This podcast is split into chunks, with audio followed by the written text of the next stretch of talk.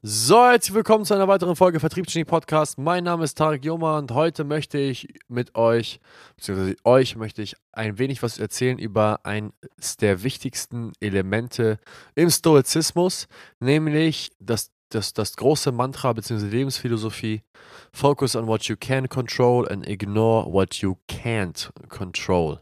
Das heißt, ins Deutsche übersetzt, fokussiere dich auf das, was du kontrollieren kannst und ignoriere das, was du nicht kontrollieren kannst. Das ist ein Riesenmantra, ist eine Lebensphilosophie, eine Lebenseinstellung und die besagt im Grunde genommen eigentlich das, was ich gerade schon gesagt habe. Okay? Im Leben werden wir sehr oft vor Situationen äh, gestellt, beziehungsweise uns passieren sehr, sehr schlimme Dinge. Es, es, treten Tragödien ein, Leute sind gemein zu uns, äh, Leute behandeln uns nicht so, wie es wir uns vorstellen.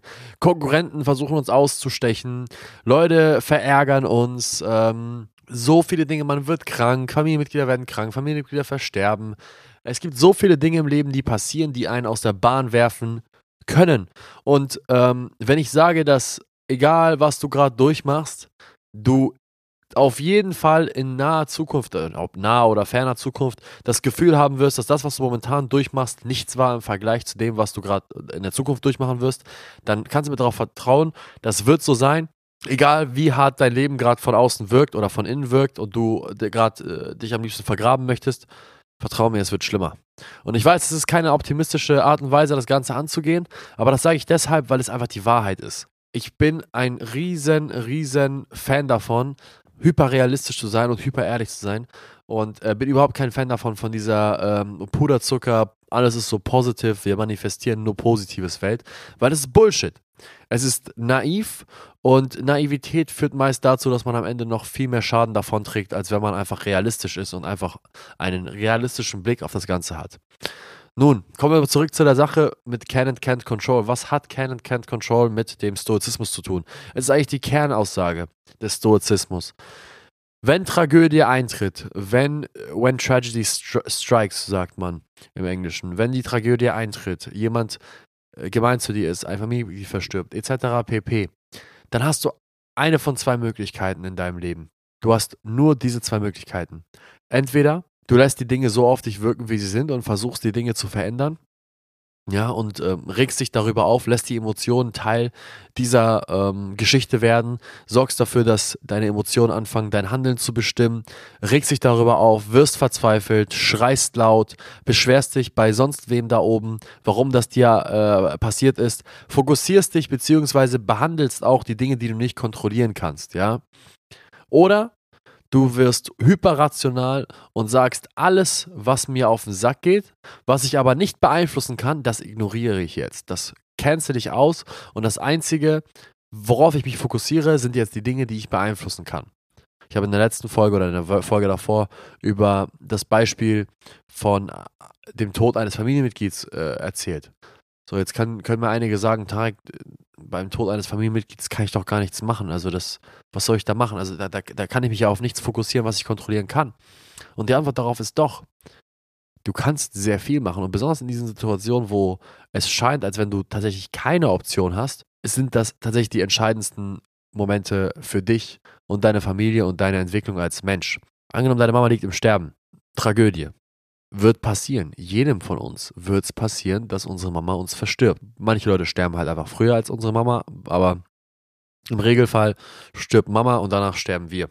Eine Tragödie, die so gut wie jeder einzelne Mensch durchmachen muss, aber die so gut wie kaum ein Mensch auf seinem Schirm hat, beziehungsweise die so gut wie jeder Mensch als nicht zu bewältigen betitelt, bevor sie eingetreten ist.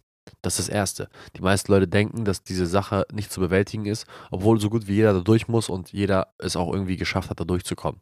Mama ist im Sterben. Mama liegt im Sterbebett, hat äh, Krebs im Endstadium. Äh, du und deine Geschwister versammelt euch um ihr Bett und natürlich sind alle traurig. Alle sind am Weinen, alle sind am Verzweifeln deine Geschwister und du hattet nie ein gutes Verhältnis. Oder du hattest mit einem deiner Geschwister kein gutes Verhältnis. Oder kurz vorher ist ein Streit ausgebrochen wegen des Erbes. Wegen des Erbes. Ja, scheißegal. Ja, ich bin Immigrant, ich darf das. Ähm, ist ein Streit ausgebrochen. Und das ist Hölle. Wenn man eine, eine Tragödie unnötig erschwert. Und in diesen Momenten, wenn Tragödie passiert, hat man als Mensch eine von zwei Wahlen. Man kann sich auf das fokussieren, was man kontrollieren kann, nämlich diese Tragödie nicht noch unnötig zu erschweren. Oder man fokussiert sich auf das andere, was man kontrollieren kann, nämlich dafür zu sorgen, dass man die Situation in einer Tragödie so angenehm macht, wie sie diese Situation es nur zulässt. Wie kann ich nun einen, den Tod eines Familienmitglieds, den man, das man sehr liebt, angenehm, angenehm gestalten? Kann ich nicht. Es kann nicht angenehm werden. Das Einzige, was es werden kann, ist, dass es so angenehm werden kann, wie es nur geht. Oder so wenig unerträglich wird, wie es nur geht. Ich kann versuchen, den Schmerz auf ein Minimum zu reduzieren, wie es nur geht. Der Schmerz wird weiterhin da sein und er wird an, an die Rand, ans Rande der Unerträglichkeit gehen, sicherlich. Und man wird sicherlich einen Riesenschmerz haben. Aber man kann versuchen, ihn ans, an, an, auf, einen, auf einen Betrag zu minimieren, wie er nur kleinstmöglich sein kann. Wie kann ich das machen? Ich kann die nützliche Person bei der Beerdigung meiner Mutter sein. Das ist mein Ziel.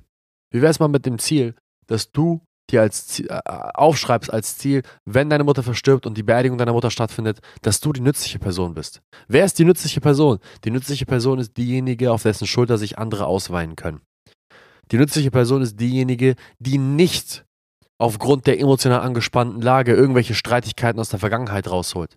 Die nützliche Person ist nicht ist diejenige, die, obwohl sie ein Recht aufs Erbe hat und die Familienmitglieder, die anderen Familienmitglieder versuchen, irgendwelche Faxen zu machen und versuchen, das Erbe für sich an sich zu reißen und irgendwelche Kommentare darüber bringen, nicht darauf reagieren, sondern intelligent darauf reagieren und sagen, ist okay, wir haben noch eine Menge Zeit darüber zu sprechen.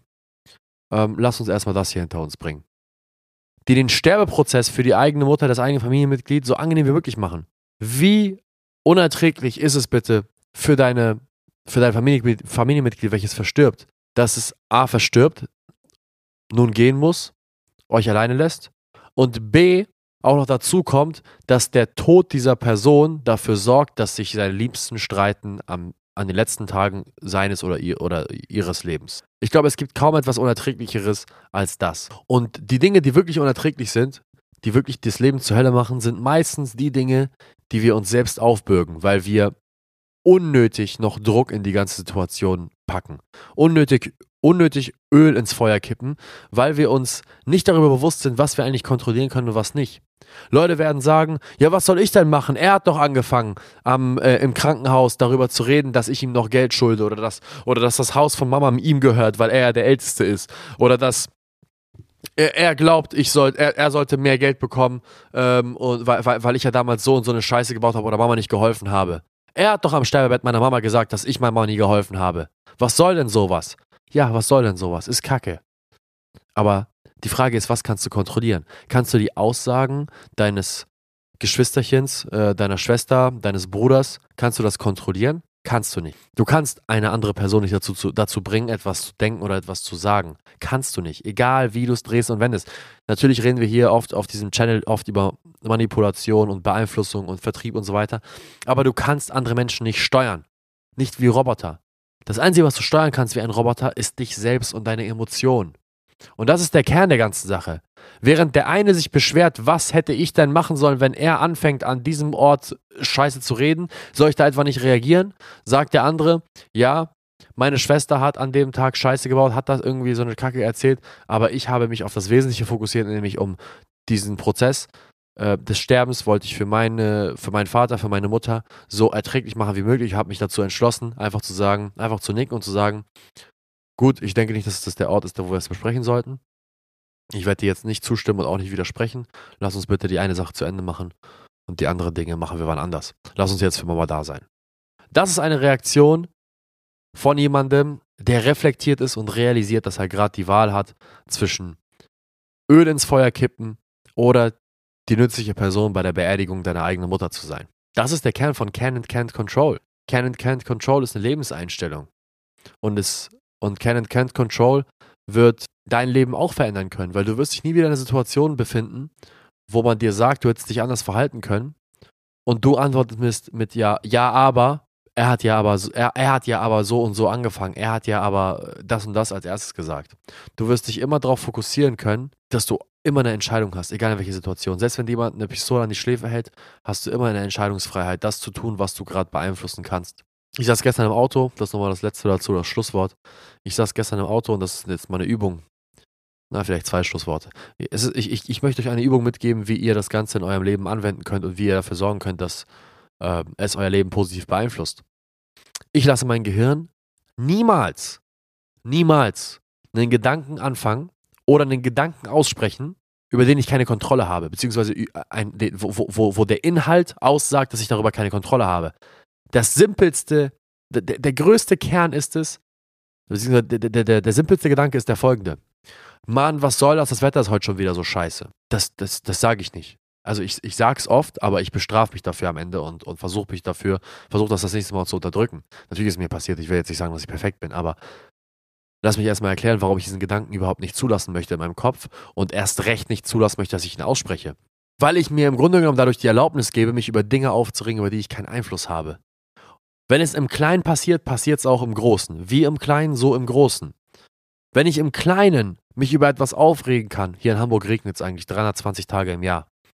Wenn ich mich über das Wetter aufrege, etwas, was ich nicht beeinflussen kann. Ich bin nicht Gott, ja, und ich bin auch nicht Zeus, und ich bin, ich bin, äh, ich weiß nicht, was für das Wetter verantwortlich ist. Ich bin auch keine Zeitzone. Ich kann die Klimazone nicht verändern. Ich kann es nicht beeinflussen. Egal welchen Regentanz ich aufführe oder welchen Sonnentanz ich aufführe, wie viel Ab Abgase mein, mein, mein, mein äh, V8 äh, Benziner in die Luft schleudert oder Treibhausgaseffekte da passieren. Ich werde das Wetter nicht beeinflussen können. Bedeutet, ich lasse es einfach nicht zu, dass mein Gehirn an etwas denkt oder sich über etwas beschwert oder mein Mund etwas ausspricht, was ich nicht beeinflussen kann. Weil wenn ich es im Kleinen schaffe, mich nicht über das Wetter zu beschweren, etwas, was ich nicht beeinflussen kann, und mich nur darauf fokussiere, wie ich den Tag heute nutze, unabhängig davon, von den Dingen, die mir passieren, die ich nicht beeinflussen kann, dann werde ich es im Großen auch schaffen. Dann werde ich auch an der Beerdigung meiner Mutter die nützliche Person sein.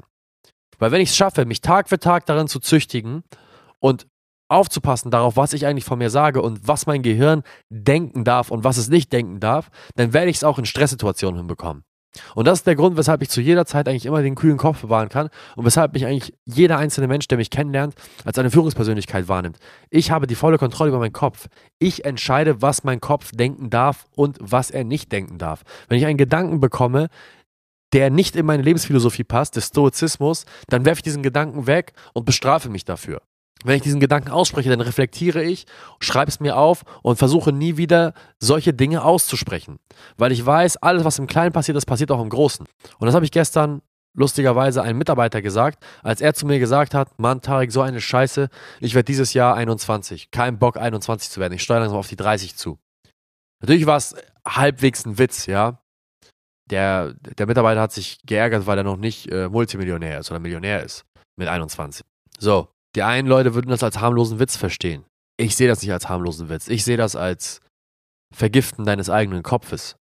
Und ich sehe das auch wirklich so ernst, weil wenn ich meine Mitarbeiter oder er, äh, mein Mitarbeiter sich selbst, das war der Alex, wenn Alex sich selbst erlaubt, sich darüber aufzuregen, dass er älter wird, eine Sache, die er nicht beeinflussen kann, egal was er macht, er wird älter. Fakt ist, jede Sekunde wirst du älter, jede Minute wirst du älter, jeden Tag wirst du älter, jedes Jahr wirst du älter. Du wirst es nicht beeinflussen können. Die Zeit ist nicht in deiner Macht. Sie läuft und du wirst älter und das sind die Dinge, die passieren einfach mit dir. Fertig. Älter, älter werden, was willst du machen? Ja, körperlich älter werden kann man, kann man beeinflussen. Man kann sich gut ernähren, dies, das, jenes. Aber ihm ging es tatsächlich einfach nur darum, einfach ein weiteres Jahr älter zu sein.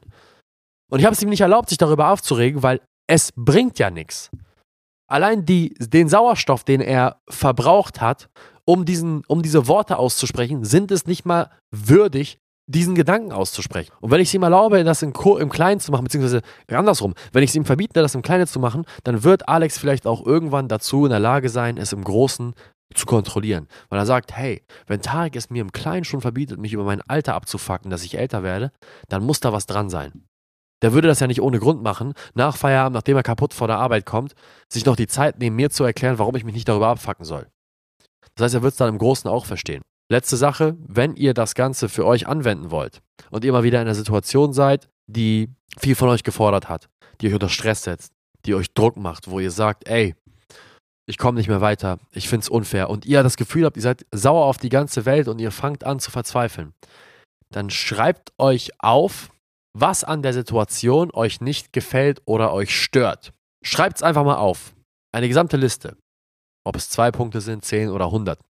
Und dann nehmt ihr einen Stift und streicht die Dinge durch, die ihr nicht kontrollieren könnt, die nicht unter eurem Einfluss sind. Unter unserem Einfluss sind nur Dinge, die uns selbst betreffen. Ihr könnt andere Menschen nicht beeinflussen. Das heißt, wenn da steht, der und der ist gemeint zu mir, egal wie sehr ihr glaubt, ihr könnt die Person anbetteln, dass, dass sie das anders macht, Ihr werdet sie nicht beeinflussen können. Weil ihr könnt zwar mit der Person reden, ihr könnt sie überzeugen, ihr könnt sie dafür bezahlen, aber wenn die Person, oder ihr sie einen Vertrag unterschreiben lassen, dass sie euch nicht mehr ärgert, aber wenn die Person sich dazu entscheidet, euch ärgern zu wollen, dann macht sie das. Das heißt, es ist nicht in eurem Einfluss. Es ist nicht in eurem Einfluss. Kommt nicht auf die Idee, dass das Handeln anderer Menschen in eurem Einflussbereich ist. Ist es nicht. Das heißt, dann streicht ihr jede einzelne Sache durch, die euch stört, die nicht in eurem Einflussbereich ist. Und das, was übrig bleibt, sind Dinge, die bei euch im Einflussbereich sind. Und ihr werdet realisieren, dass die Dinge, die ihr beeinflussen könnt, eigentlich die Dinge, die sind, die wichtig sind.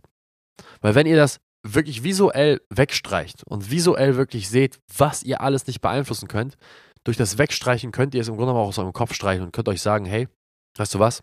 Wenn ich es nicht beeinflussen kann, warum soll ich mich darüber überhaupt aufregen oder da, da überhaupt Gedankengut rein investieren? Lass mich doch einfach auf die Dinge fokussieren, die ich beeinflussen kann. Da ist mein Gedankengut gut angelegt. So viel zum Thema Can and Can't Control. Ich hoffe, diese Folge hat euch gefallen. Ich hoffe, ähm, sie war nicht zu düster, aber das ist die harte Realität. Das Leben ist Kacke. Beziehungsweise das Leben ist, das Leben ist, wie es ist, ja. Nehmt es einfach so hin. Habt aber dabei Spaß, schätzt es immer. Ja, vielen Dank fürs Zuhören. Und wenn ihr mehr davon hören wollt, lasst uns gerne eine Bewertung da. Schreibt einen Kommentar. Schreibt mir auf Instagram, schreibt mir auf LinkedIn. Und ja, bis zum nächsten Mal. Ciao, ciao.